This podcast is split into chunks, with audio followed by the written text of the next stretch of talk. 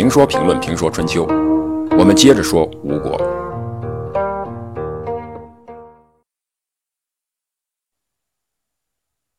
季札的三哥愚昧的儿子辽做了吴王，这在季札的大哥朱凡的儿子公子光看来是不合情理的。他一直认为自己的父亲兄弟四个人应该传位给季札。现在季札不做国君，他父亲是老大，最先做的国君。既然不传位于季札，那么他老大的儿子就应该做这个国君。但这个时候呢，没人给他讲这个道理。他有他的道理，别人有别人的道理。王位现在在他三叔手里，三叔去世了，四叔不接王位，三叔的儿子就可以接，这就是形势，形势。比人强，因此公子光呢想推翻已经称王的堂兄弟。要做到这一点，必须做一番积累和准备。一方面要建立军功，积累政治基础。因此，他与堂兄弟称王的第二年，公元前五百二十五年，就率兵讨伐楚国。虽然打了败仗，把吴先王之州也丢掉了，但。他又偷袭了楚军，把先王之州夺了回来。知道楚军不好惹，公子光做了准备。六年以后，公元前五百一十九年，又率吴军征伐楚军，大败楚军，把原来的楚太子建之母从居曹接回了吴国，而且趁势北伐，打败了陈蔡的军队。一年以后，公元前五百一十八年，公子光。又征伐楚国，攻克楚国的居曹，中离而成，总算有了政治资本。另一方面，公子光也在广交贤士，寻找勇士。这个时候，逃到吴国的伍子胥就成为公子光结交的对象。但是，伍子胥提出要讨伐楚国，却不符合公子光的计划。伍子胥弄清楚了公子光的需求后，就给他推荐了一名叫专诸的勇士，然后自己带着太子建的儿子到乡下种地去了。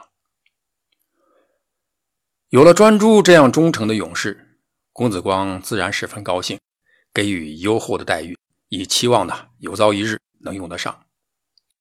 而伍子胥退居郊野耕作度日，则也反映了伍子胥的智慧。他知道这个时候的公子光是需要政变。杀死现有的国王，他必须帮他，而且只有帮他才能得到他的信任。但同时，这又是一件风险很大的事一旦失败，不要说报家仇，就是自己的性命也会搭进去。因此，他用了这种办法，给你一个工具，让你自己去做。成功了，离不开我的功劳；失败了，也可以推得一干二净，因为。他只是把勇士推荐给了公子光，给你一把刀。至于你用这把刀杀谁，那不是我的事这以后，公子光呢，就像猎手一样寻找着机会。只要头脑有，机会总会有的。公子光的机会终于来了。吴王僚继位的第十二年，公元前五百一十五年的冬天，楚平王去世。这个时候是一个国家最脆弱的时候，要想对付敌国，这也是个最好的时机。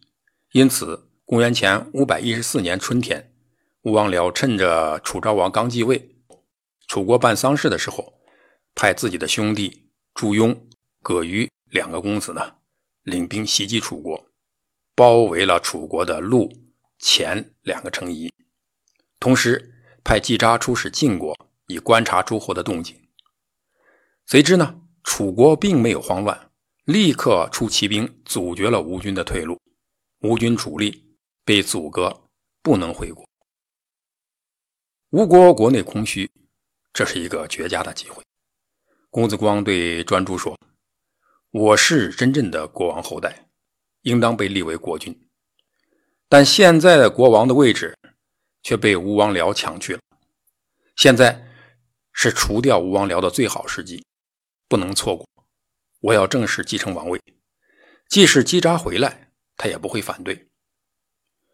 专诸知道公子光的想法，对他说：“杀死吴王僚的条件已经具备，国内只有他的老母幼子，而他的两个弟弟祝庸、葛瑜率兵攻楚，被阻绝了归路。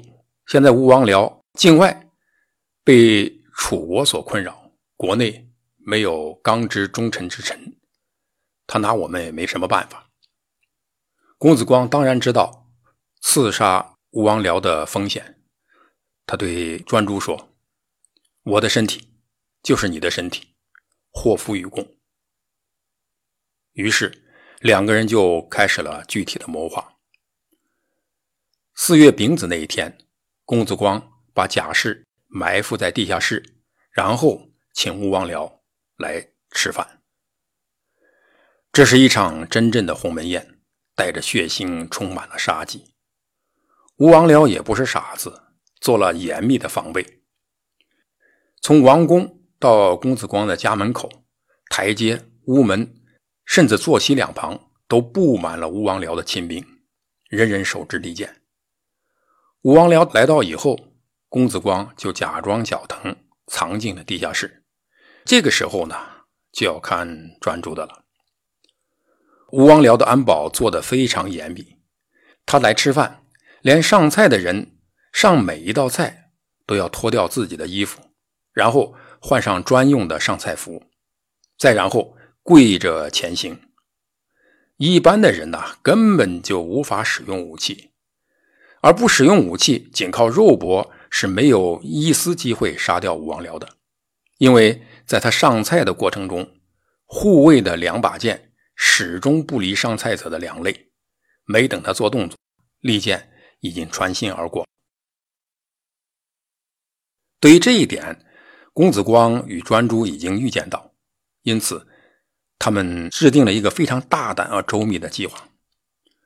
其中的一道菜烤全鱼，专诸把匕首藏在了烤全鱼的腹中，然后伪装成上菜者上菜，在把鱼送到吴王僚跟前的时候，专诸突然的。迅雷不及掩耳的从鱼的肚子中抽出匕首，刺向吴王僚。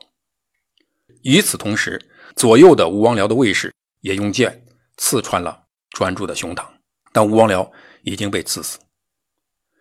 专诸不愧为春秋战国时期的一大刺客，在动作的稳准狠方面，远远超过了名声很大的荆轲。